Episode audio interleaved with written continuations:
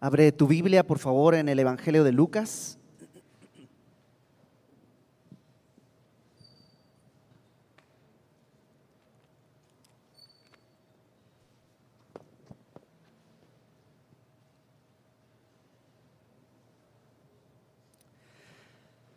Lucas capítulo 9. Y vamos a, vamos a orar, como siempre, para pedirle a Dios que sea Él en su misericordia quien nos hable. Señor, gracias porque tenemos el día de hoy el privilegio de acercarnos hasta tu trono y lo hacemos confiadamente sabiendo que somos recibidos, pues hemos sido comprados.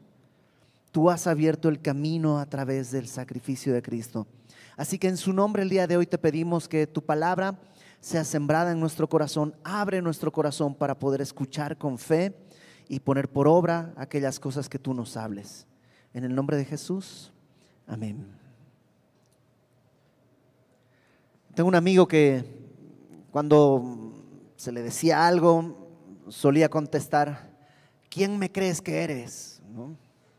Y era como su frase, ¿quién me crees que eres? ¿Quién me crees que eres? En, una especie como de, de revancha de su identidad. Y la identidad es algo importante. En el Evangelio de Lucas, en la porción que estamos viendo, estamos justo en el momento en el que hay una transición de todo lo que él ha estado haciendo hacia esta etapa final de su ministerio. Todavía nos falta bastante en el Evangelio de Lucas, pero estamos cambiando en el tiempo en que su ministerio, ahora los doce apóstoles ya están establecidos. ¿Te acuerdas que los llamó, les comisionó, les dio autoridad? Para echar fuera demonios y para sanar. Y la semana pasada vimos cómo eh, los seguían a multitud de personas, los seguía muchísima gente.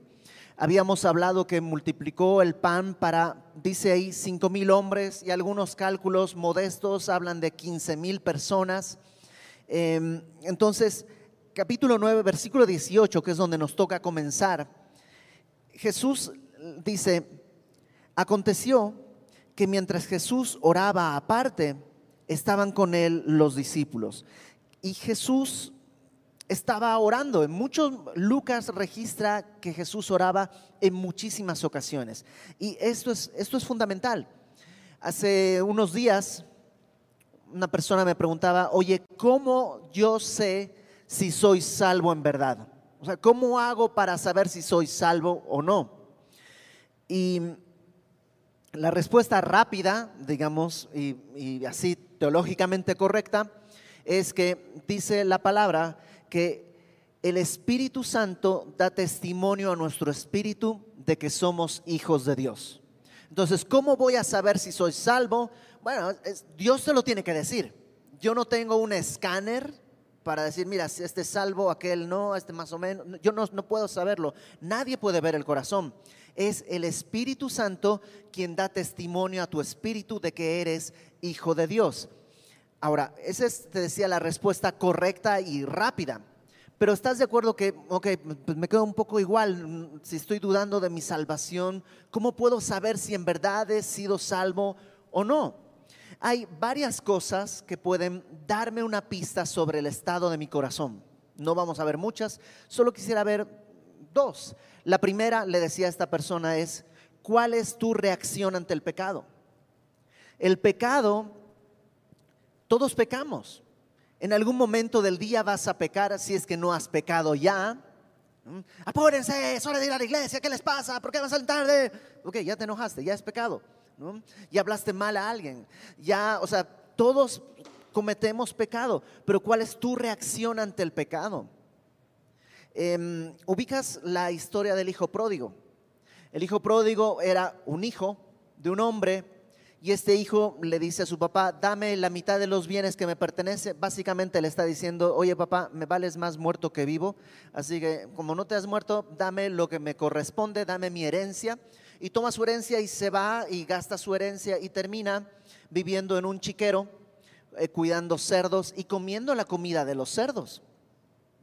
Y estando ahí, dice que volvió en sí y pensó, en casa de mi padre, aún los siervos comen mejor de lo que yo estoy comiendo. Voy a volver a mi casa, le voy a decir a mi padre, he pecado contra el cielo y contra ti, no merezco que me recibas como tu hijo, pero recíbeme como uno de tus jornaleros. Entonces se levanta, va hacia la casa de su padre y su padre cuando lo ve venir, lo cual nos muestra que lo estaba esperando, cuando lo ve venir, corre el padre, se lanza sobre su hijo, le pone un manto, pues tal vez venía desnudo. Y, em, y el hijo le dice, pues oye, papá, yo no merezco que me recibas como tu hijo, he pecado contra el cielo y contra ti, recíbeme como uno de tus jornaleros. Y el padre lo que hace es ponerle un anillo en el dedo como símbolo de la familia. No eres un jornalero, eres parte de la familia. Y luego le dice a sus siervos, ah, traigan el becerro gordo y mátenlo porque hay que celebrar. Mi hijo estaba muerto y ahora está vivo. Y todo esto para decir que si tú agarras un cerdo y te lo llevas a tu casa y lo lavas, tarde o temprano el cerdo va a ir al chiquero porque es su naturaleza, su piel necesita el lodo, es, es, lo suyo, y el cerdo necesita vivir en el chiquero.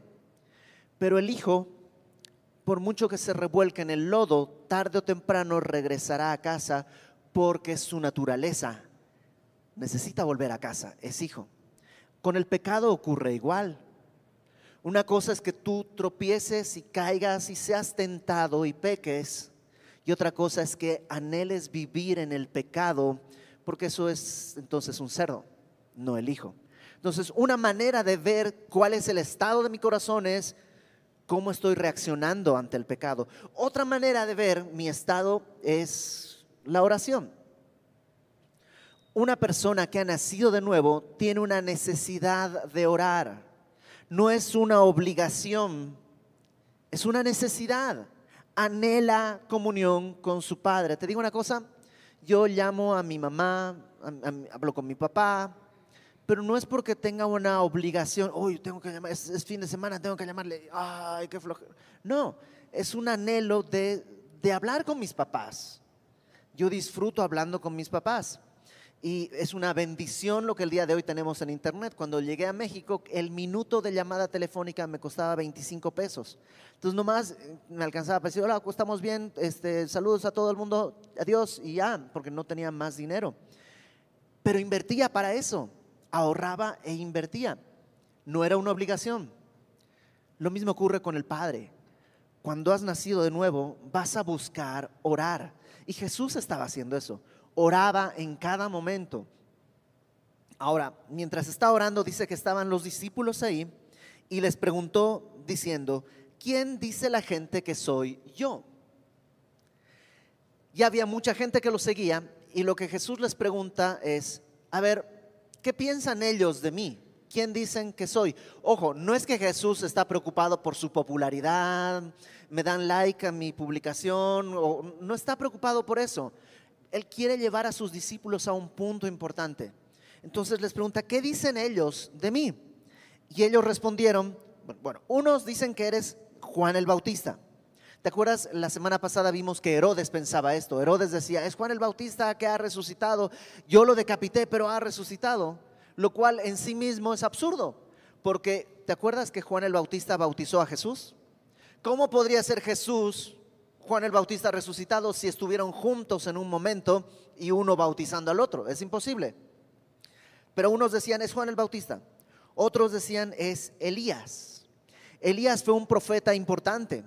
Además, Elías es un profeta que no murió. Elías fue llevado al cielo en un torbellino. Y si me acompañas a Malaquías, Malaquías está una página atrás de Mateo. Es el último libro del Antiguo Testamento y vamos al último capítulo de ese libro, Malaquías capítulo 4, versículo 5 dice, He aquí, yo os envío el profeta Elías antes que venga el día de Jehová grande y terrible. La promesa que Dios había hecho, la eh, la profecía que Dios había dado es que antes de que venga el día de Jehová, grande y terrible, el día de Jehová es el día en que Dios va a juzgar esta tierra. Bueno, antes de que venga el juicio, iba a venir Elías. ¿Para qué? para preparar el camino, para volver el corazón de los padres a los hijos, como para que el juicio no caiga y todo el mundo quede destruido.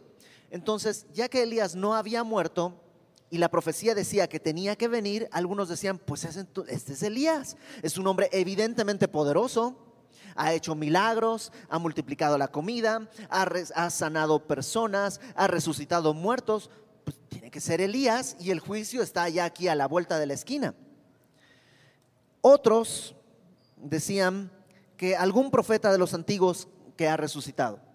Ya podrías Jonás, eh, Amós, Oseas, Jeremías, Daniel, cualquier otro de los profetas, o sea, un hombre de Dios ha resucitado. Te digo una cosa, ninguna de estas respuestas es perversa. Juan el Bautista era alguien respetado. Nadie está insultando a Jesús. No están diciendo, no, Jesús es un lunático, es un, este, es un hombre que está desvariando. nadie dice eso. Dicen, es Juan el Bautista su nombre respetado. Es Elías, es un gran profeta. De hecho, Jesús es profeta, pero no solo profeta. Entonces decirle profeta no es insultarlo, pero es incompleto. Entonces, Elías no alcanza. Alguno de los otros, pues también es una buena respuesta, pero no es una respuesta cabal. Todo el mundo pensaba algo de Jesús, pero pensaban algo equivocado. ¿Estás de acuerdo que si el día de hoy yo les preguntara a cualquiera de ustedes, ¿quién es Jesús? La mayoría diría una respuesta teológicamente correcta.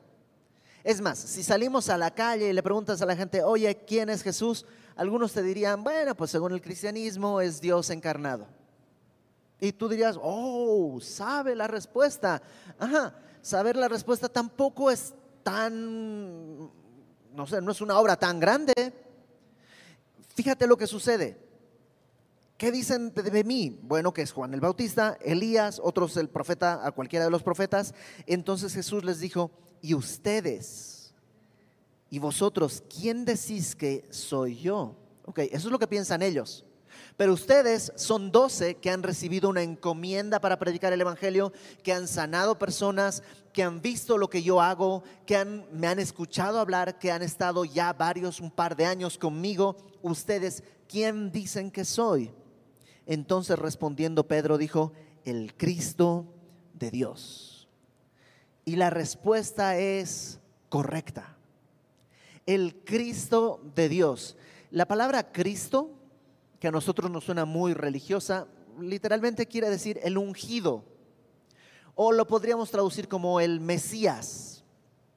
En la cultura judía esto era imperdible. Para nosotros, pues el Mesías como que tiene alguna idea, pero eh, si me acompañas a Daniel, Daniel, el profeta Daniel, capítulo 2, y deja alguna marca en tu Biblia ahí porque vamos a regresar un par de veces más a Daniel.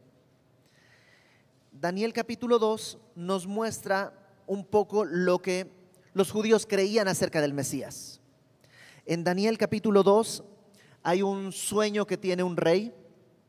Este rey tiene un sueño con una estatua y al final del sueño hay una roca que cae a los pies de la estatua, desmenuzando los pies de la estatua, y luego dice que esa roca creció hasta llenar toda la tierra. Este es el sueño que tiene y luego Daniel está dando la interpretación. Y en Daniel 2, verso 44, habla de este momento de la roca que cae sobre los pies y luego crece. ¿Qué quiere decir eso? Bueno, Daniel 2, 44 dice, en los días de estos reyes, de los diez dedos son diez reyes, el Dios del cielo levantará un reino que no será jamás destruido, ni será el reino dejado a otro pueblo. Desmenuzará y consumirá a todos estos reinos, pero Él permanece para siempre. Cuando los judíos hablaban del Mesías, pensaban en esto, el rey que tenía un reino que no sería jamás destruido, que desmenuzaría todos los otros reinos y que sería para siempre. Eso es lo que ellos piensan con el Mesías. Por eso lo anhelaban, porque habría un rey judío que destronaría a Roma, Babilonia, Persia, a todos los reinos y gobernaría para siempre. Por eso anhelaban al Mesías. Acompáñame a otro pasaje más, Salmos, al libro de Salmos, el capítulo 2.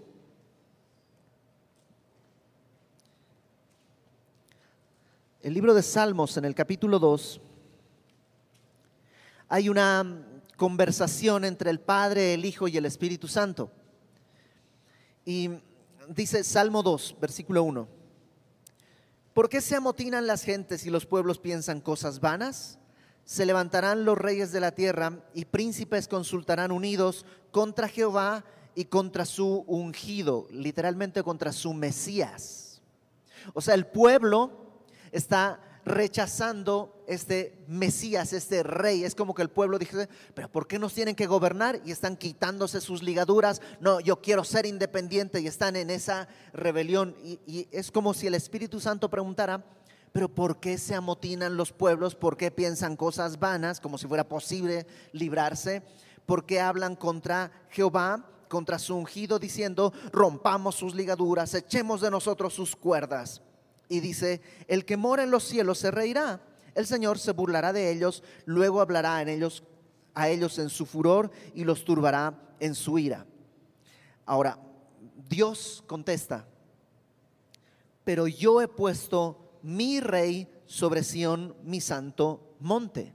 El Mesías es este. El pueblo lo está rechazando. Quitemos nuestras ligaduras. Y Dios dice, pero yo lo puse. Yo lo puse sobre Jerusalén, yo lo puse sobre Sión, mi santo monte. Es mi rey.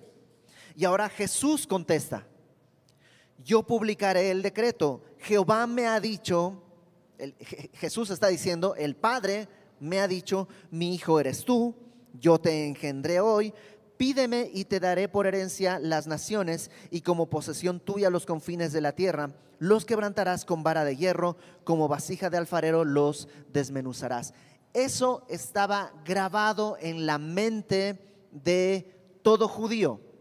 Entonces, cuando Pedro dice, eres el Cristo, el Mesías, todos están entendiendo, es el rey cuyo reino no tendría fin. Es aquel que Dios puso sobre Jerusalén, su santo monte. Es aquel que dice, Dios me dijo, pídeme y te daré todas las naciones como herencia y las regirás con vara de hierro y las desmenuzarás como vasija de alfarero. Entonces, para ellos es súper claro. A nosotros es medio extraño porque no, pues, no crecimos leyendo el Antiguo Testamento y anhelando esto. Para ellos es súper claro. Cuando ellos dicen Mesías, están pensando en eso.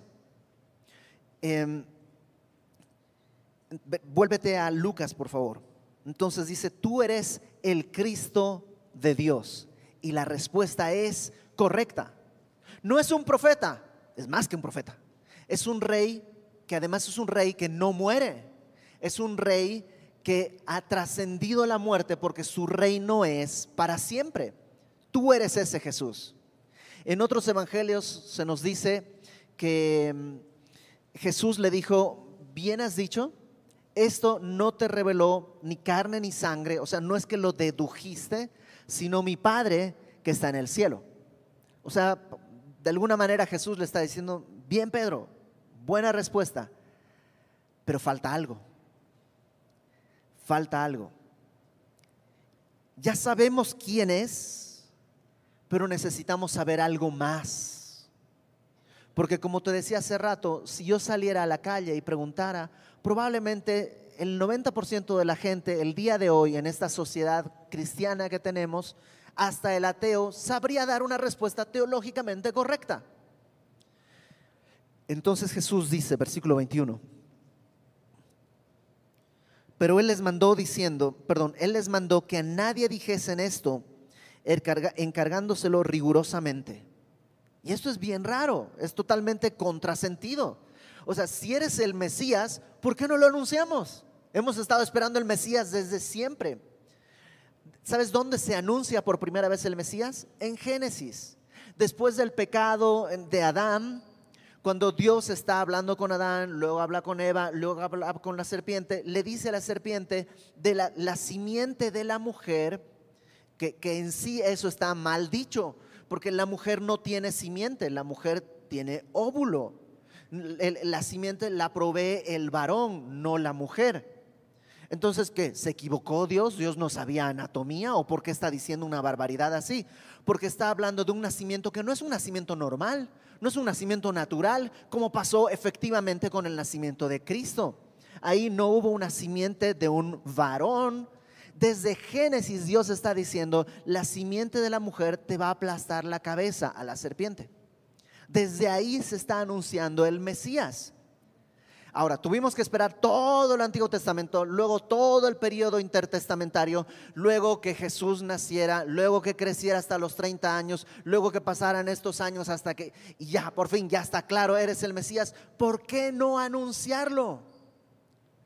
Porque anunciarlo así nomás no es suficiente. Lo que Jesús les va a decir es, no lo anuncien porque hay algo que todavía tienen que entender. Versículo 21.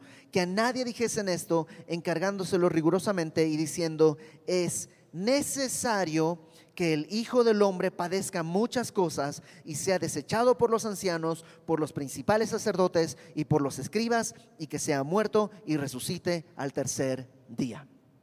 Hay muchas cosas acá, pero primero aclaremos una cosa. Aquí Jesús cambia de título. Ya no dice el Mesías, sino dice el Hijo del Hombre. Y esto ya lo hemos platicado antes, pero creo que es bueno recordarlo. Cuando Jesús dice el Hijo del Hombre para recibirse así, referirse a sí mismo, está citando a Daniel capítulo 7. Acompáñame por favor a Daniel capítulo 7. Y una vez más, esto era súper evidente para los judíos. Es como, esto yo no lo sabía en Bolivia, ¿ok? Pero cuando llegué a México, la gente hablaba del benemérito de las Américas. ¿Quién es? Juárez. ¿ok? Eso lo saben los mexicanos porque lo han visto hasta en la sopa. En Bolivia, pues nosotros no, nosotros, no sé, nuestros beneméritos son Simón Bolívar, Antonio José de Sucre, este, otros, ¿no? otros, otros próceres. Entonces, si yo llego a Bolivia y digo el benemérito de las Américas, me van a decir, ¿Ah? ¿de qué calle? Y este, porque no es parte de la cultura. Ok, cuando Jesús dice el Hijo del Hombre tiene esta misma idea, todo el mundo entiende, todo el mundo piensa Daniel capítulo 7. Bueno, no, Daniel 7 no existía eso, pero piensan en este pasaje. Daniel 7, 13 dice, es una visión que Daniel tiene. Miraba yo en la visión de la noche y he aquí, con las nubes del cielo venía uno como un hijo de hombre. De aquí toma el título eh, Jesús. Que vino hasta el anciano de días, vino al trono de Dios el Padre. Y le hicieron acercarse delante de él y le fue dado dominio, gloria y reino para que todos los pueblos, naciones y lenguas le sirvieran. Su dominio es dominio eterno que nunca pasará y su reino uno que no será destruido. Cuando Jesús dice, soy el Hijo del Hombre, está diciendo, soy el que se acerca al trono del Padre y recibe dominio, gloria, honra, para que todos los pueblos y naciones me sirvan y mi reino es reino eterno. Lo está diciendo con toda claridad.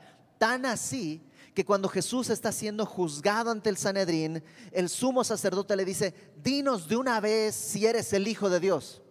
Y Jesús lo que responde es, tú lo has dicho y desde ahora verás al Hijo de Hombre venir en las nubes del cielo.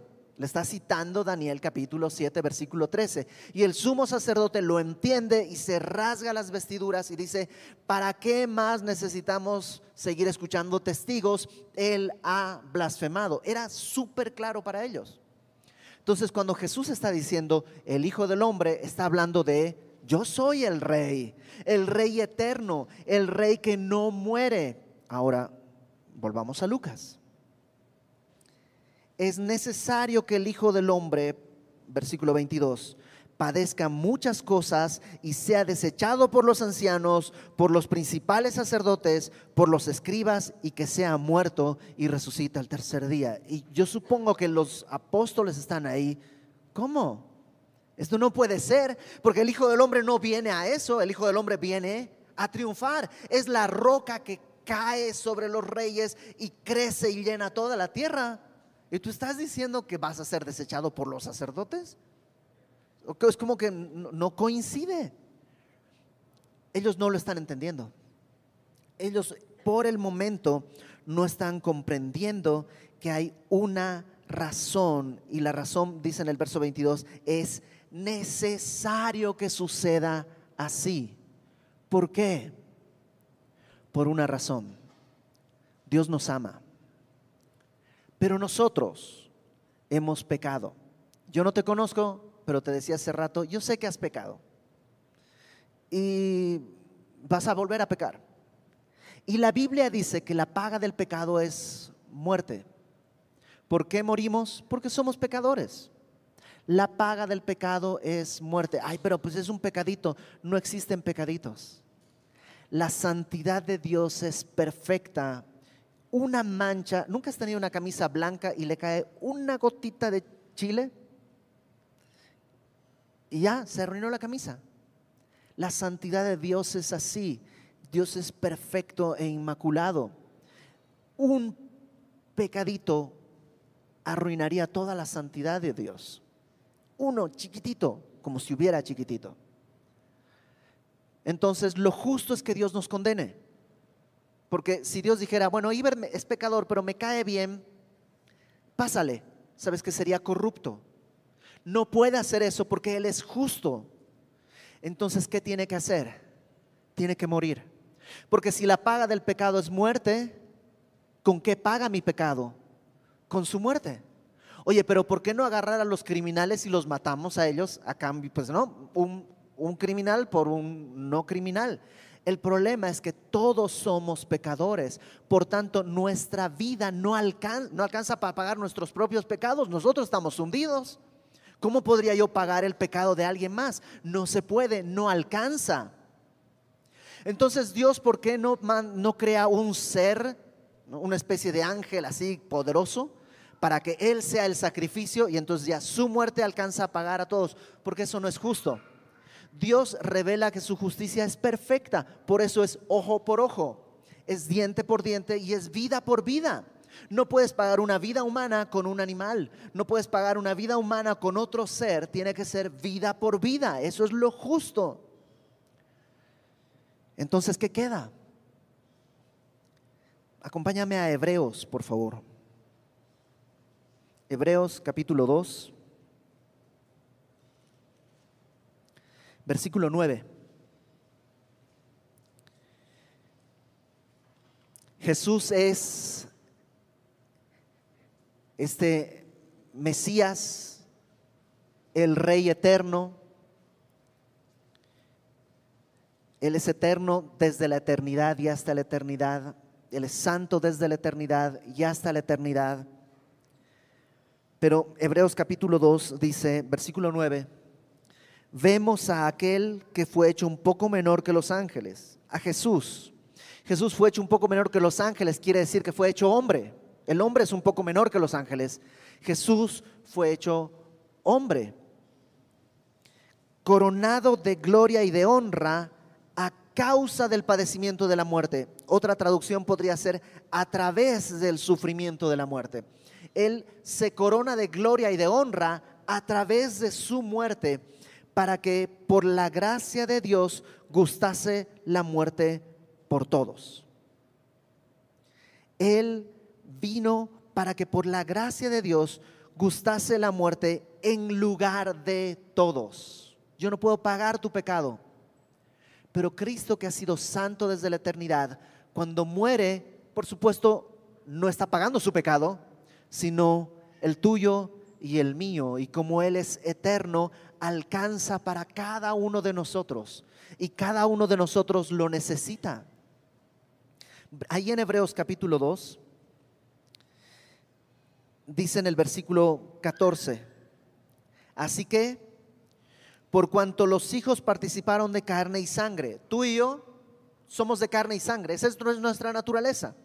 Por cuanto nosotros somos de carne y sangre, Él también participó de lo mismo. Él tuvo que ser hecho hombre, ciento por ciento hombre, para destruir por medio de la muerte, de su muerte, al que tenía el imperio de la muerte, esto es, al diablo y librar a todos los que por el temor de la muerte estaban durante toda la vida sujetos a servidumbre.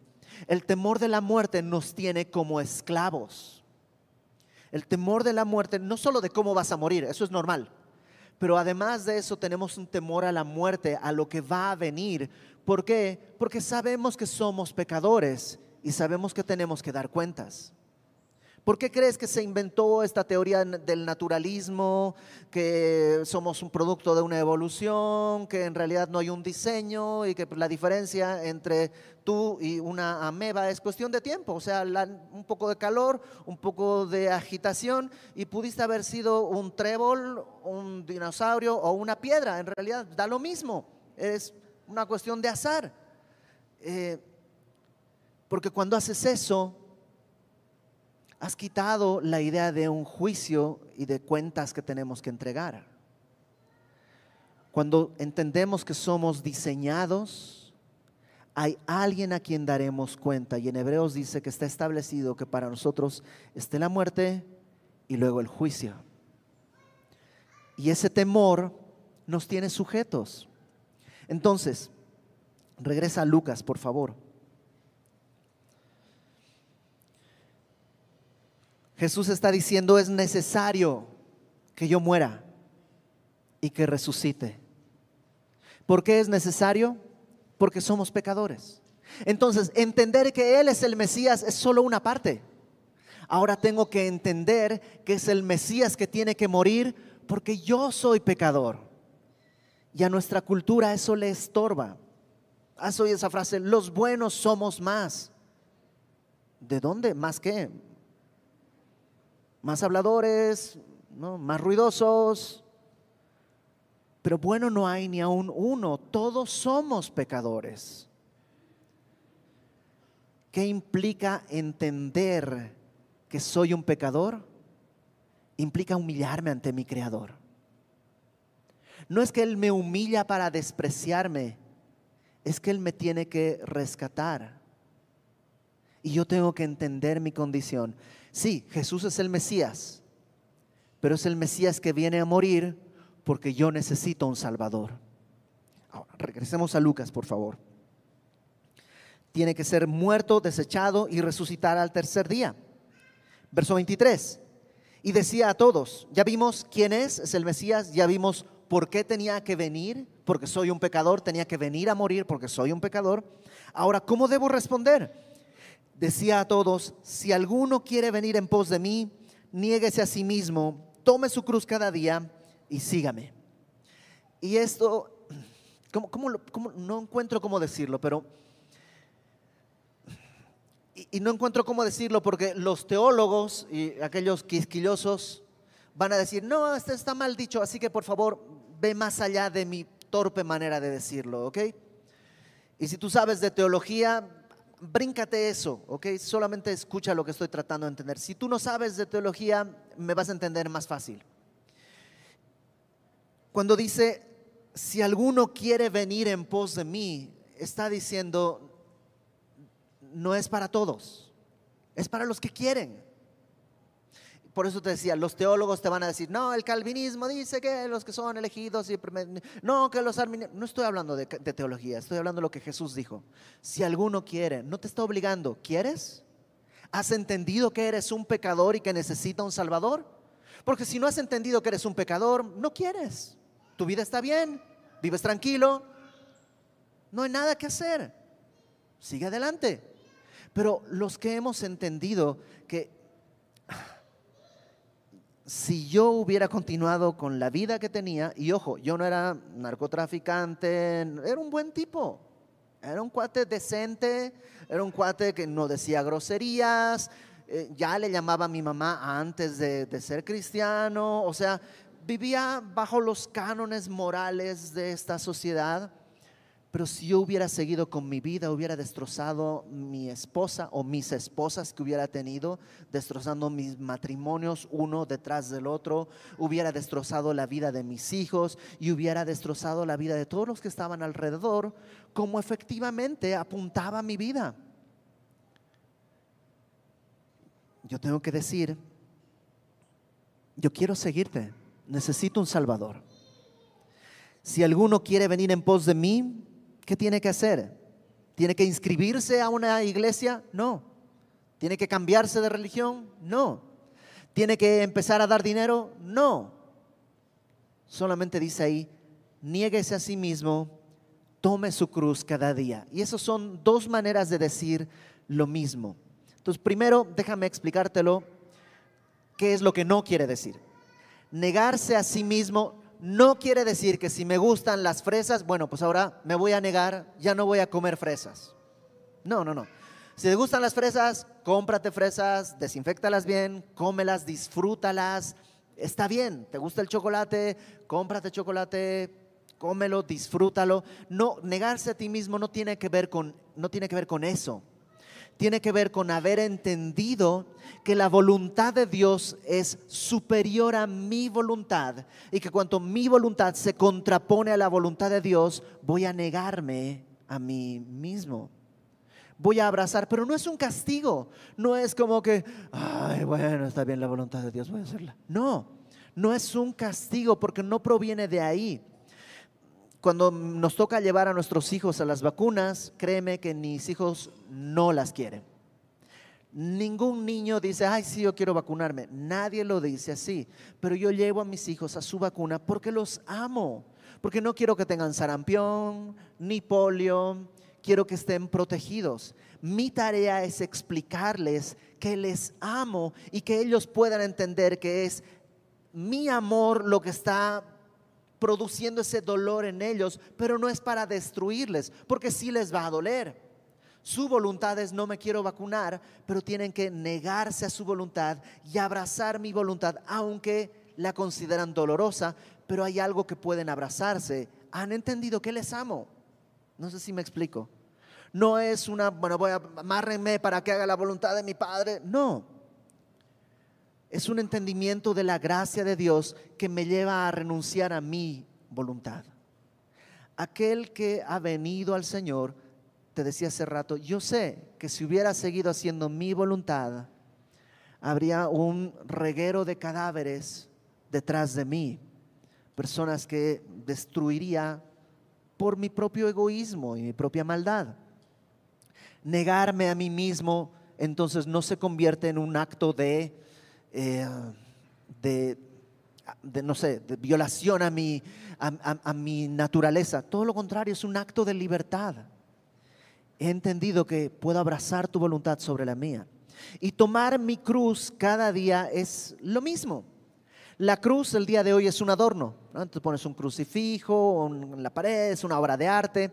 En aquella época no era un adorno. Una cruz era un elemento de tortura y de muerte nadie tomaba una cruz para pasear, tomabas una cruz porque estabas siendo condenado, tenías que llevar tu cruz rumbo al lugar donde ibas a morir. Tomar tu cruz representa lo mismo, voy a morir a mí mismo.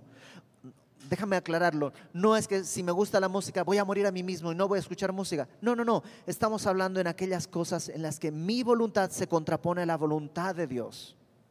Niégate a ti mismo somos muy egoístas. Ay, mi hijo quiere que le enseñe algo. Ay, justo es cuando yo, quería ver esta serie. Muere, toma tu cruz. Por otro lado, esto es una decisión que se toma. No es una circunstancia. Una enfermedad que tú tengas, por muy dolorosa que sea, no es la cruz que te tocó llevar. Es una enfermedad. La cruz es algo que uno decide abrazar a favor de la gloria de Dios. Y no estoy despreciando tu enfermedad, solo estoy diciendo que no es la cruz que te toca llevar. Entonces Jesús dice, el que quiera, niéguese a sí mismo, tome su cruz cada día. ¿Y por qué cada día? Bueno, yo me conozco, cada noche tiro la cruz por ahí, no, ya no más. Y cada día la tengo que volver a tomar. Cada día tengo que volver a negarme a mí mismo. Y sígame. ¿Por qué? Porque todo aquel que quiera salvar su vida la perderá. Porque yo no quiero, yo no quiero. Si tú no abrazas mi voluntad, dice Dios, vas a perder tu vida. Y como ejemplo, voltea a ver tu pasado. Pues sí. Te decía hace rato, si yo subiera, siguiera el derrotero que llevaba, el rumbo que llevaba, hubiera perdido mi vida por completo. Pero todo el que pierda su vida por causa de mí, éste la salvará. Entendemos que no está hablando de morirse, ¿no? está hablando de tomar cada día una decisión de abrazar la voluntad de Dios por encima de la mía. pero esto, Iber, ¿no va a ser incómodo y doloroso? Claro, claro. El ejemplo más claro del dolor es Cristo mismo. Cristo mismo se negó a sí mismo, se hizo hombre siendo él enteramente Dios, se hizo hombre y fue a la cruz. Tú dime si no fue incómodo y doloroso. Pero abrazó la voluntad del Padre por encima de su propia voluntad. En Getsemaní Jesús dijo, Padre, no quiero esta copa, pero que no se haga mi voluntad, sino la tuya. Y tú y yo tenemos un encuentro en ese Getsemaní cada día. Estamos llamados a decir, sí Señor, yo no quiero volver a pedir perdón, pero entiendo que tu voluntad es mejor que la mía y que se haga tu voluntad por encima de la mía. ¿No va a ser doloroso? Sí. Pero si no lo haces, vas a perder tu vida. Vas a llegar al final de tus días y vas a voltear y vas a decir, fue un desperdicio. Fue un desperdicio. Versículo 25, fíjate cómo dice, ¿qué aprovecha al hombre si gana todo el mundo y se destruye o se pierde a sí mismo? ¿De qué le sirve ganar el mundo si se perdió? Y Jesús está de alguna manera poniendo un... ¿Tú sabes cuánto vale una persona? Vale más que todo el mundo para Dios en su mente dice, si un hombre gana a todo el mundo y se pierde, es un mal negocio. Fue un muy mal negocio. Ganó todo el mundo, pero se perdió. No salen las cuentas. En la mente de Dios un hombre vale más que todo el mundo. Entonces, no pierdas tu vida por ganar el mundo. No vale la pena. Aunque nuestros ojos nos digan que sí, en realidad no vale la pena dice en el verso 26, porque el que se avergonzare de mí y de mis palabras, de éste se avergonzará el Hijo del Hombre cuando venga en su gloria y en la del Padre y de los santos ángeles. Ah, ¿Es difícil ser cristiano? Sí. A menudo te van a hacer burla. Porque, pues sí. El mundo dice a los hombres, no, que tu esposa sepa quién manda. Y a las mujeres, no, que sepan que a ti no te manda nadie. Y de pronto aparece el cristiano y dice, vengo a servir a mi esposa. Y el mundo va a decir, mm". y se burla. Y la mujer dice, yo quiero servir a mi esposo. Y el mundo va a decir, mm". Y sabes qué, no va a cambiar. Estaba escrito que así era desde el tiempo de Jesús y así va a ser. Y tú tienes que decidir, ¿qué quieres? ¿El aplauso del mundo? ¿O quieres perder tu vida por Cristo? Todo aquel que se avergüence de la enseñanza de Cristo, dice, el Señor Jesús se avergonzará de él también. Porque hay un día en que dice, Él va a venir en su gloria. ¿Te acuerdas? El Hijo del Hombre, sí, vino a morir, vino a humillarse, pero va a regresar en su gloria. Él tiene que venir a establecer su reino eterno. ¿Te acuerdas que lo vimos? Tiene que venir a destrozar todos los otros reinos. Tiene que ser la roca que crece por toda la tierra. Tiene que recibir el reino, el poder y la gloria y que todos los pueblos le sirvan. No ha pasado, pero va a suceder. Va a suceder. Entonces, Jesús primero les preguntó quién piensan que soy y luego les explicó que Él es, sí, ese Mesías, pero que además de eso necesitamos entender, entonces, ¿quién soy yo? ¿Por qué tuvo que venir a morir? Porque soy un pecador. Y una vez entendido esto, puedo empezar a vivir renunciando a mi vida para abrazar su voluntad, perdiendo mi vida en Él. De todos modos, la estás perdiendo en el trabajo, la estás perdiendo en cualquier otra cosa pierde tu vida en Cristo.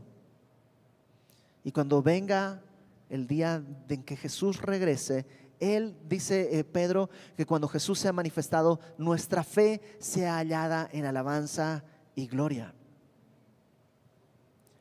Verso 27. Pero os digo en verdad que hay algunos de los que están aquí que no gustarán la muerte hasta que vean el reino de Dios. ¿Cómo es esto? Algunos de los que están aquí no gustarán la muerte hasta que vean el reino de Dios. O sea que en alguna cueva, en algún lugar, está alguno de estos apóstoles de vivo esperando el momento en que venga la gloria de Dios y Él salga entonces a la luz. No, no, no, no, no está hablando de eso. Entonces, ¿de qué está hablando? De algo que veremos la próxima semana, porque es lo que viene. Pero no vale la pena seguir si no nos detenemos a entender esto. Tal vez si te pregunto quién es Jesús, tienes la respuesta correcta, pero ¿es la respuesta completa? ¿Has entendido? Ok, Él es el Mesías. Va. ¿Y has entendido por qué el Mesías tuvo que venir a morir? ¿Has dimensionado la profundidad de tu pecado? ¿Has entendido que tú y yo estábamos destinados al infierno y a la muerte eterna? Pero Cristo pagó por tus pecados en la cruz y resucitó para que tú puedas ser justificado delante de Dios y puedas entrar a una nueva vida, arrancado del poder de las tinieblas al reino del amado Hijo. ¿Lo has entendido? Y si lo has entendido, has decidido vivir renunciando a ti mismo. Lo repito, no quiere decir que si te encanta tu carrera, tienes que dejar de ejercer tu carrera y ahora dedicarte a algo que no te gusta. No, no, no, no estamos hablando de fabricar amargados y frustrados. No, esto es un acto de gozo en aquellas cosas que sabemos que contravienen la voluntad de Dios, que mi voluntad en mi carne está deshonrando a Dios. Y es algo que tú y yo debemos decidir hacer tomar tu cruz, abrazar tu cruz y seguirle. Nadie puede hacerlo por ti. Parte de haber, esto es, un, es algo que parte del hecho de haber entendido la gracia de Dios. Es su gracia la que ahora me mueve a decir, voy a abrazar mi cruz y voy a seguirle. Y eso es para los que nunca le han entregado su vida a Cristo y para aquellos que tienen 30 años de cristianos. Porque los que nunca le han entregado su vida a Cristo están muertos en sus delitos y pecados y necesitan salvación y necesitan entender que son pecadores. Y si tú nunca le has entregado tu vida a Cristo, esta es la oportunidad de reconocerlo. Soy un pecador, necesito un Salvador. Voltea a ver tu vida. Cristo ha pagado para que tengas libertad. Y si tú ya tienes 30 años de cristiano, a lo mejor has dejado de vivir para el Señor y estás abrazando más tu propio deseo, tu propia voluntad, que a lo mejor no es inmoral, simplemente no es la de Dios. Y es tiempo también de arrepentirte. Vamos a orar. Señor, gracias porque podemos el día de hoy acudir delante de ti Y queremos hacerlo como tú nos lo estás mostrando, reconociendo quién eres, pero también confesando quiénes somos. Y yo quisiera pedirte, Señor, que con tu Espíritu Santo tú le hables a cada corazón. Y si hay alguien aquí que nunca le ha entregado su vida a, tu, a tu, amor, nunca, nunca ha considerado que es un pecador, trae, Señor, el día de hoy a su corazón esta convicción de pecado. Abre sus ojos, muéstrale el camino de muerte que ha abrazado y revélale cómo el sacrificio de tu cruz es la puerta a una nueva vida de esperanza, de misericordia y de gozo si tú nunca le has entregado tu vida al Señor, si tú nunca le has dicho al Señor Jesús que es tu Dios, tu Señor y tu Salvador, aunque hayas dicho que es el Mesías, no es tu Mesías. Si ese es tu caso, yo voy a hacer una oración y quisiera que la repitas después de mí. Yo quiero dirigirte en una oración. Y, y pases de muerte a vida. Señor Jesús, yo confieso que soy un pecador que ha, que ha vivido su vida bajo sus términos. Y el día de hoy entiendo que mi pecado me conduce a la muerte. Pero también entiendo que tu gracia a través de la muerte en la cruz me lleva a la vida eterna. Entiendo que soy un pecador, confieso que soy un pecador, pero también entiendo que tu pecado, que mi pecado ha sido pagado por tu sacrificio. Y el día de hoy entiendo que eres mi Mesías, mi Señor, mi Salvador. Recíbeme en tu reino, hazme tu Hijo. Escribe mi nombre en tu libro de la vida y ayúdame a vivir para ti. Y si tú ya eres cristiano de hace muchos años, pero el día de hoy tú volteas atrás y dices, mi camino, la verdad, ha sido mis pasos, mi sabiduría y mi voluntad, yo te invito a que también repitas después de mí esta oración. Señor Jesús, he vivido sabiendo que tú eres el rey, pero he vivido bajo mi propia voluntad. Perdóname, perdóname y rescátame. No quiero perder mi vida por ganar el mundo. Quiero ir a ti. El día de hoy decido tomar mi cruz, abrazar tu voluntad porque he entendido que tu gracia es mayor que mi sabiduría. Ayúdame. Señor, yo te ruego que tu Espíritu Santo venga sobre nosotros el día de hoy. Derrama de tu Espíritu para que cada corazón tenga la convicción necesaria para vivir para ti. Gracias porque oramos conforme a tu voluntad y tu palabra dice que si así oramos, recibimos lo que hemos pedido. Y hoy te pedimos este avivamiento, Señor.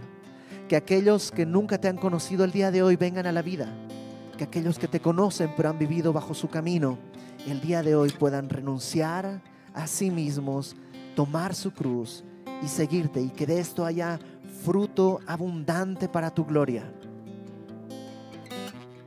Te lo pedimos, Padre, en el nombre de Jesucristo, nuestro Salvador. Amén.